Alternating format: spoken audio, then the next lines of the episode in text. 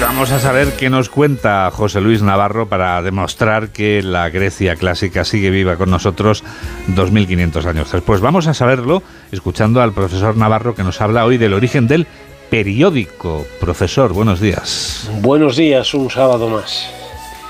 Me gusta salir de Madrid de vez en cuando y darme una vuelta por algunas capitales de provincia de tamaño abarcable y población no excesiva. Ciudades habitables, sin tanto ruido y tantas incomodidades. Todas han crecido, pero su casco antiguo sigue teniendo un sabor especial. Algunas conservan bares de toda la vida e incluso, ya pocas, el casino. Y todas ellas, sin excepción, tienen en esos cafés de siempre el periódico de ámbito provincial o regional. El periódico, Juan Diego, el periódico en papel, antaño en blanco y negro y después a todo color.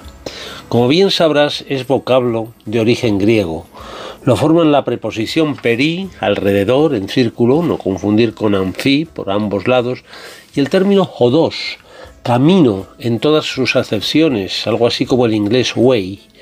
De esa raíz proceden palabras tan corrientes, por ejemplo, como método. Período significa literalmente camino circular. Y el camino circular por antonomasia es el que marcan las 24 horas del reloj. ¿Y cuándo se publica el periódico? Cada día. Por eso se llama también diario. Y algunos mantienen ese nombre en su cabecera. He visto recientemente el diario de Navarra en uno de mis últimos viajes fuera de Madrid. Gran placer. Un café o chocolate con churros o bollos mientras se ojean los titulares de la prensa cada mañana sin prisas.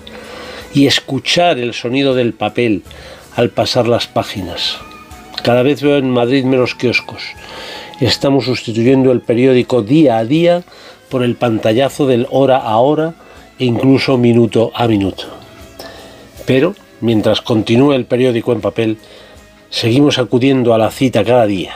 Seguimos siendo fieles al término griego periódico que lo bautizó. 8 menos 12.